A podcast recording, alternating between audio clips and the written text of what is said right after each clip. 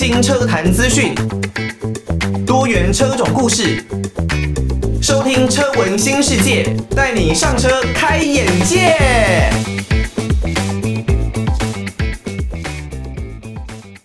哦，这是我艾格非常喜欢的一个乐团哦，来自于灭火器乐团的《双城记》。那我第一次听到灭火器这个乐团的时候，第一印象真的是觉得哇哦。好特别的名字啊！这是一个什么样的团体呢？那时候应该是差不多两千零七零八年左右吧。我记得那个时候是我刚准备上高中的时候哦。然后在那一个时期呢，我是非常疯狂的来爱上了棒球这项运动。以台湾这边来讲呢，棒球当然是很多人喜欢的一个运动项目。那有很多的艺人，很多的乐团，他们可能也会身体力行的去从事棒球运动。灭火器呢，就是其中一个哦。他们很喜欢棒球，所以那时候有一首歌，应该是他们第一张，那时候自己应该不是第一张，应该就是前几张自己的一个创作内容里面的有一首叫做《那年夏天》。那里面呢，就是在讲棒球相关的内容。我我那时候听的感觉是，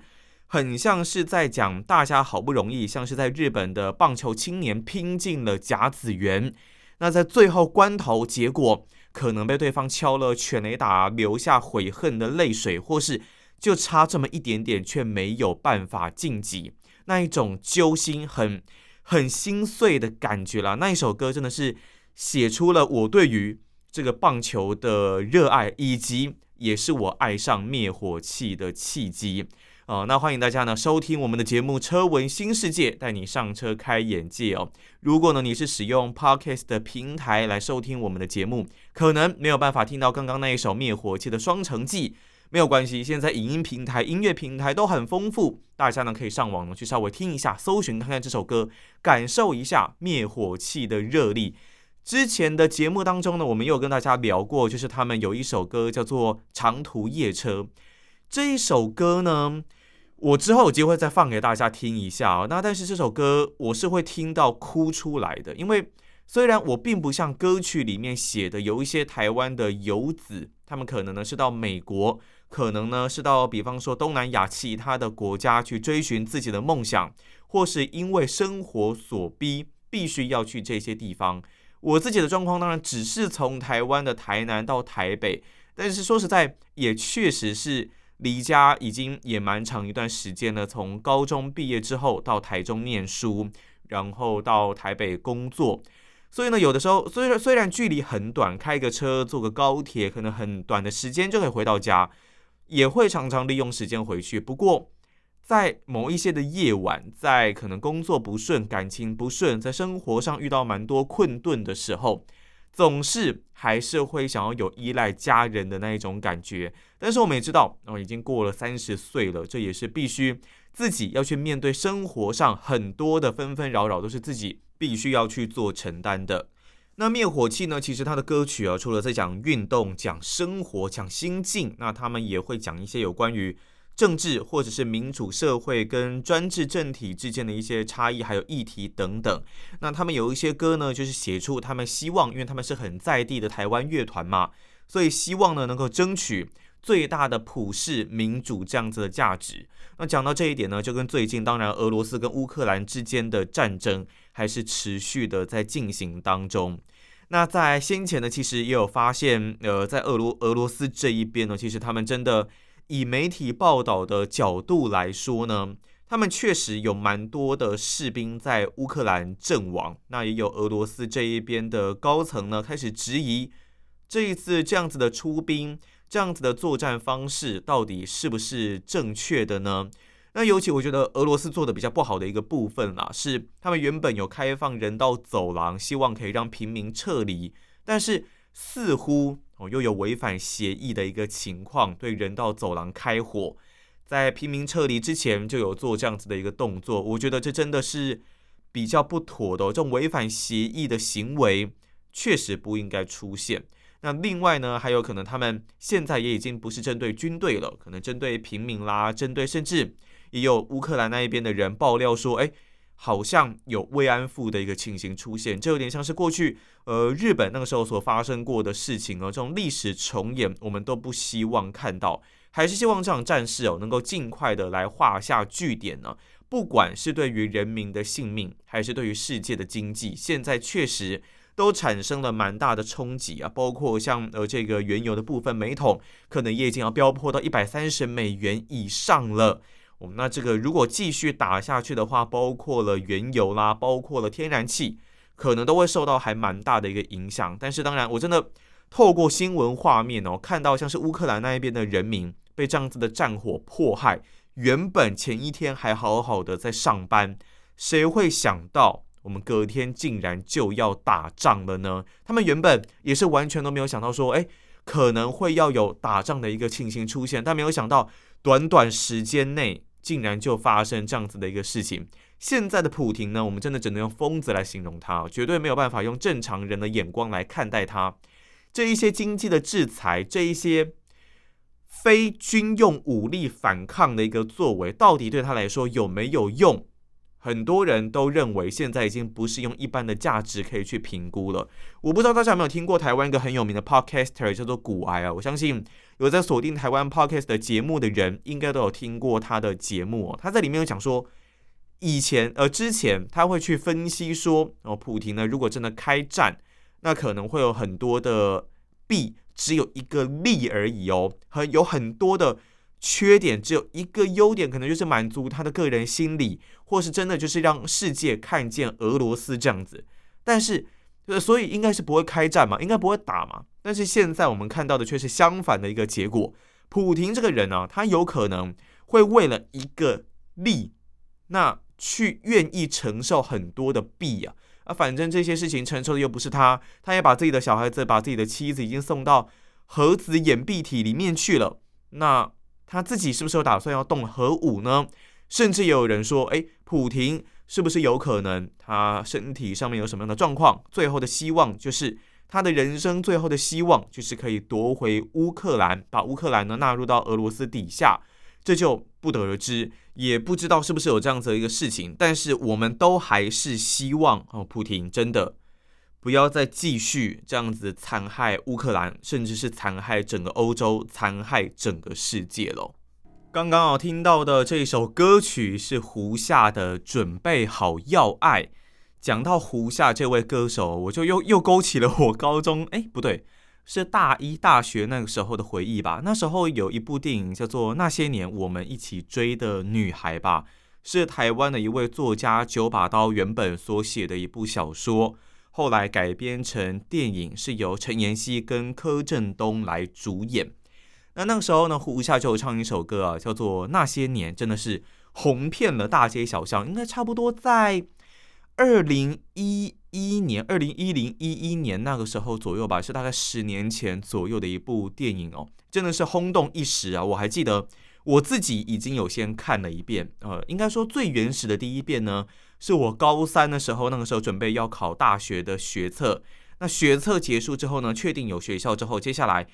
应该一整学期吧，我几乎都在看小说，所以就先把这一本小说给读过一遍。那上大学之后，我又跟先跟朋友去看了一遍吧，看了一遍这个改编的电影。看了之后，又跟大学同寝的室友再去看了第二遍哦。所以这一部电影是我少数啊。可以二刷的一部电影，真的我很少同一部电影会看两次的，而且都是去电影院哦。你说如果电影院看完，然后回家可能过没过一阵子之后在电视上看到，再看一遍那个不算，真的是到电影院去刷两遍。这一部电影让我印象深刻，也连带使得胡夏这位歌手，还有那些年的这一首歌，带给我相当深刻的一个印象啦。好，我们节目呢已经开始了快要二十分钟，结果哎还没有讲车啊！大家一定会想说，艾哥你在混呐、啊，在冲时间呐、啊，怎么还没有开始讲车呢？这一集节目我们要来跟大家先来跟大家分享一下的，就是不知道大家对于异音的这一件事情，车子内外的异音这件事情接受度是如何呢？我承认呢，我自己真的是一个比较敏感的人啦。用台语来讲的话，就是有点鸟毛啊，有点龟毛啦，就是。我好像是属于没有办法接受任何异音的人，像像我在睡觉的时候，我不知道大家是不是属于很浅眠的那一种人哦。我只要有一点点的声音，可能很容易就会把我吵醒，所以我真的比较没有办法接受异音的这件事情。如果我的车子呢出现哪一些平常比较不会出现的声音，不管是 kiki koko 嘤嘤歪歪，我是很没有办法去接受这件事情的。我绝对会希望能够赶快的把它找出来哦，到底是发生了什么原因？因为我也很担心会不会是某一些零件的损坏，那造成安全性上面的问题。今天早上上班的时候啊，我就在路上停等红绿灯，因为呃艾格上班都是骑摩托车嘛。那旁边就有另外的一辆摩托车，他在停等红绿灯的时候，就发出了那种“叮铃哐啷”“叮铃叮铃叮铃”“叽叽叽哩叽哩叽”“叮铃叮铃叮铃叮铃叮铃叮铃”这种金属撞击的声音，我就想说这台车怎么回事啊？是不是是不是有什么状况？怎么会有这种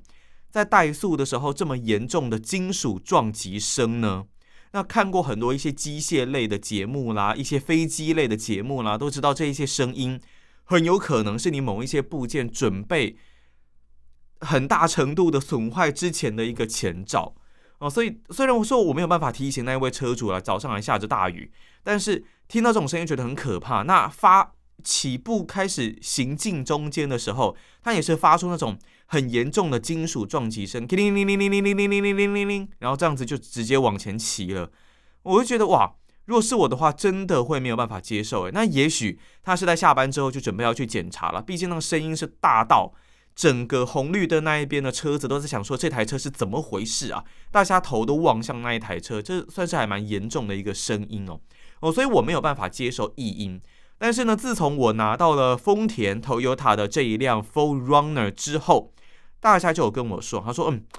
你玩这种越野车啊，说实在就一定要有接受车损哦，车子些微的损伤，或者呢是异音这样子的一个心理准备，因为这种车本来它跟这一些豪华高级车，或者呢是跑车，他们的设定取向，他们的组装过程本来就稍微是有一些的设计上的不同啦，所以你必须要用不一样的标准去看待这件事情。”像是在底盘的部分呢，一根长长的传动轴，那底盘呢也不太容易会有比较多的一些平整式的设计护板来保护，因为它底盘本来离地就比较高嘛，那又不像一般轿车可能贴地比较近，所以它也没有必要去做这样子的设计。但是我之前就有在看底盘的时候看过，传动轴其实有生锈啦或什么的，但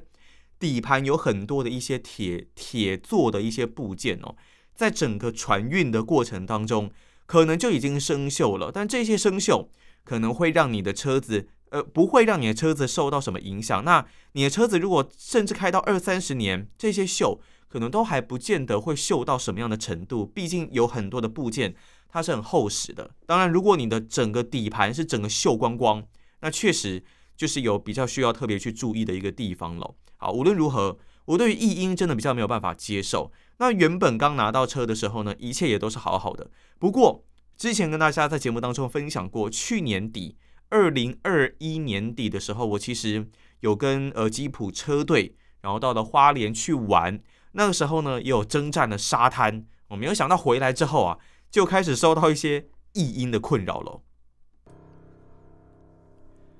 来自于炫香，在这一片天空下，炫香其实也是出道很久的一位歌手了。学生时代也是很常听他的歌曲了。那个时候真的日文歌在台湾是相当的火红啊，日剧其实也是。那现在呢，大多就比较是韩文歌。然后韩剧在大行其道的一个年代了，当然现在其实很多呃优质的日音呐、啊，优质的日剧也不少。不过跟过去相比，确实稍微还是比较一些些的弱势哦。以现在的一个状况来讲，好，讲到异音，前一段节目我们讲到异音的部分哦。那我在去年底跟着吉普车队到花莲的沙滩去跑了一下。那个时候呢，其实原本都跑得顺顺的，但是到最后，因为自己的一个操作上面的失误，那我之前跟大家讲过嘛，所以有掉卡，就是陷车了。那车子有被一坨的一个小沙丘给卡住。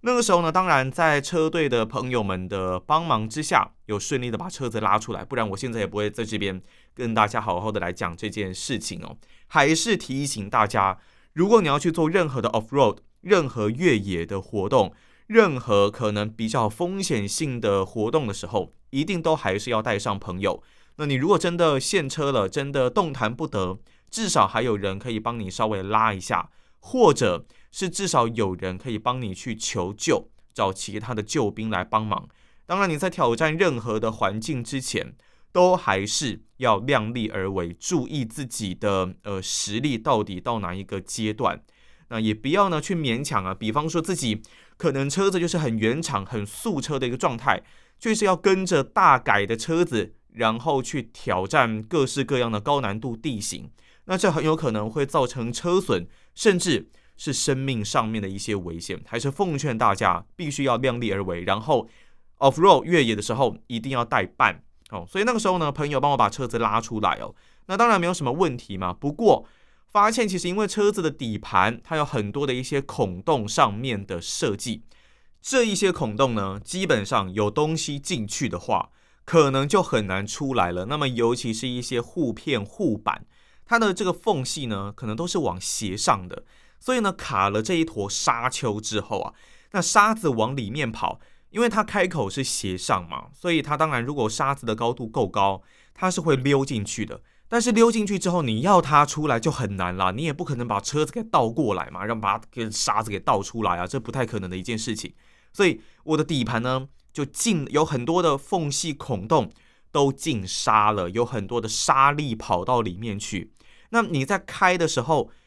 呃，一些在主结构部分的可能不会受到太大的影响啦。但是如果是一些护板、护片、钢板的地方，哇，那个沙子共振起来，那个叮铃铃铃铃铃，叮铃叮铃叮铃叮叮叮，哇，那个声音啊，真的是还蛮恼人的。那尤其我前面说了嘛，我对声音很敏感，我对异音非常的敏感。而且我又喜欢开窗户来开车，所以我很清楚的可以听到这一些的声音。诶，那我我真的整个开车的过程，那种享受的感觉，享受我摇一下窗户，跟大自然接近，跟整个空气去接近，这种很惬意、很 chill 这样的感觉，好像全部都不见了。我就都一直听到这些异音，真的是很不爽，超级不爽的。后来，呃，我在几次利用去保养厂的机会哦，其实。有利用喷枪啦，各式各样的工具，把大部分的沙子都给吹出来，把大部分的不大部分的石头呢，都是清掉了。不过，就是在我的排气管头段的护板那边呢，还是有卡一些的沙石石头。那那个地方是特别难吹出来的，尤其啊，它的孔洞缝隙相当的小，所以你几乎是不太可能用空气去灌把它灌出来。那在这样子的一个情况下，我一直饱受这个声音的困扰啦。所以在某一次终于找到这个原因，因为原本我还找不到说这一个在护板的声音哦，到底是从哪里发出来的，到底是哪一块的护板？我几乎车子顶起来，所有的地方都看过一遍了，可是就是一直都没有办法发现这个到底是声音是从哪里来的，是从哪一个部位哦。所以说到最后，我终于。是在某一次发车的时候，因为它的声音呢，是在车子发动冷车的时候，准备要进入热车阶段，是特别明显的。那我就趴到底盘下方去看，用手电筒去照，慢慢的去找，终于在排气管的头段护板的孔洞，刚好就看到有一颗石子在那边动动动动动动动抖动，然后呢，慢慢的移动位置，我终于啊，终于啊，才发现原来声音。是从这一边来，我听到这异音，我真的是非常非常的不舒服啊！所以后来就利用再一次的去检查保养的机会，把头段的护板给拆下来，把石子终于哇一打开，才发现里面原来还是有大概七八颗的石子，小石子在里面，终于把它给解决掉了，解决掉我的一个心头大患啊！真的是，我真的只能说大快人心，尤其这这种成就感，我不知道大家懂吗？你困扰你很久的东西，你终于把它给解决掉了哦，就像是说，举一个比较恶心的例子啦，你一个东西呢卡在牙缝里面，卡了很久很久很久很久，每一次咬东西都不是很舒服，牙线又剔不太出来，但是在某一次某个因缘机会，可能不管你咬到骨头啦，让牙齿短暂的位移啦什么之类的，终于这个小东西被拿出来了，哇！然后你还看到它的残骸，有点恶心了。但是我说实话，对我来说，哇，如果真的能够把它解决掉，这成就感是超级爆表的。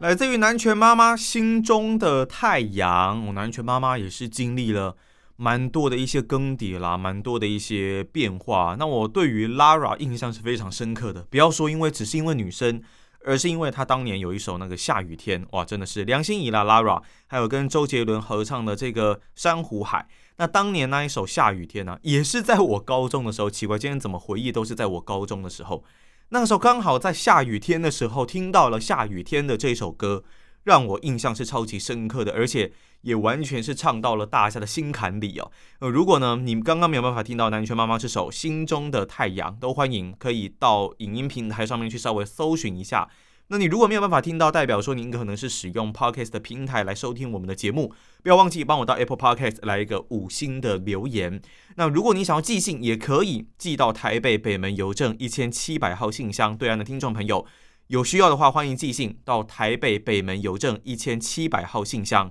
那如果呢，你想要 email 也 OK，l i l i 三二九 at m s 四五点 h i n e t 点 n e t l i l i 三二九 at m s 四五点 h i n e t 点 n e t，把大家的建议、大家跟自己的爱车之间的故事都回馈给艾格知道。如果呢，我觉得 OK 蛮有建设性的，那我也会在节目当中公开的来跟大家进行分享。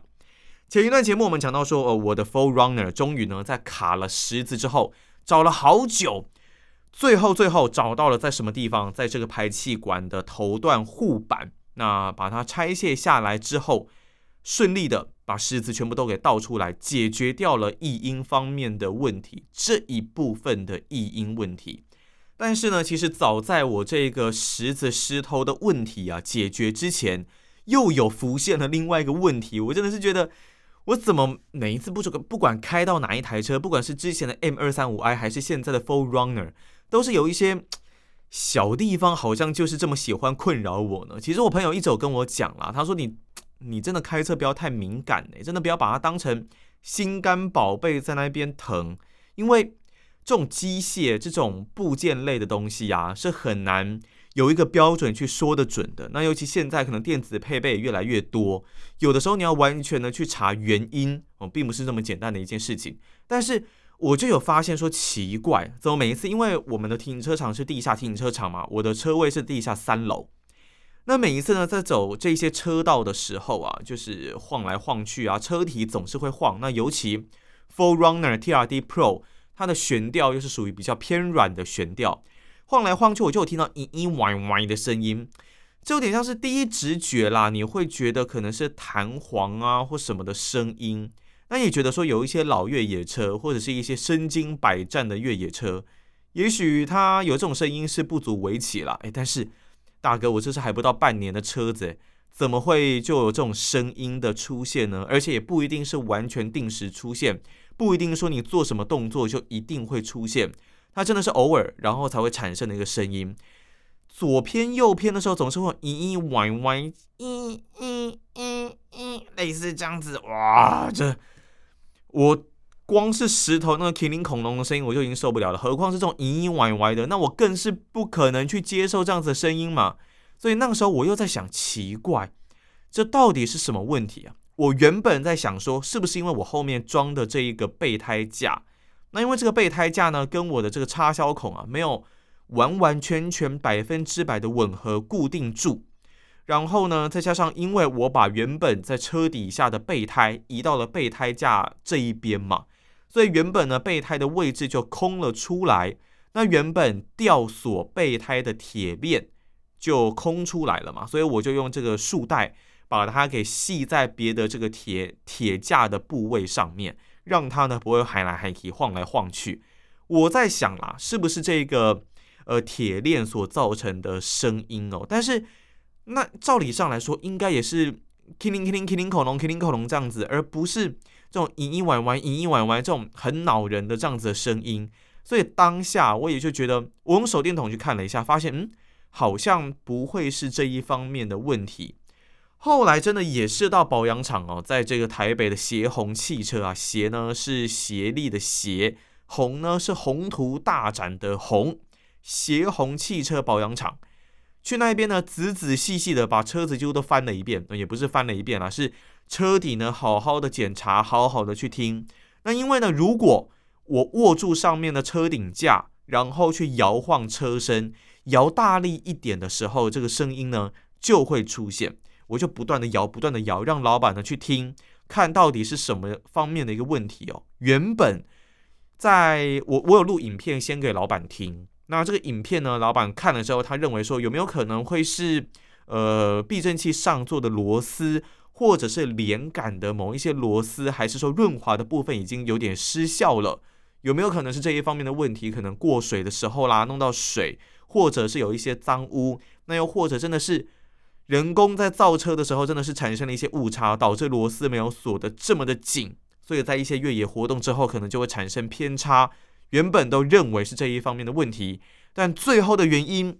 我相信大家绝对是意想不到。那这个原因呢，我们在下一集的节目再来跟大家好好的公布一下。咦咦歪歪，它可能也不是避震器，也不是连杆方面的问题，那到底是什么样的状况呢？我们下一期节目就马上来跟大家揭晓。好，那感谢大家收听我们这一集的车闻新世界，我是艾格，我们就下期节目再见啦，拜拜。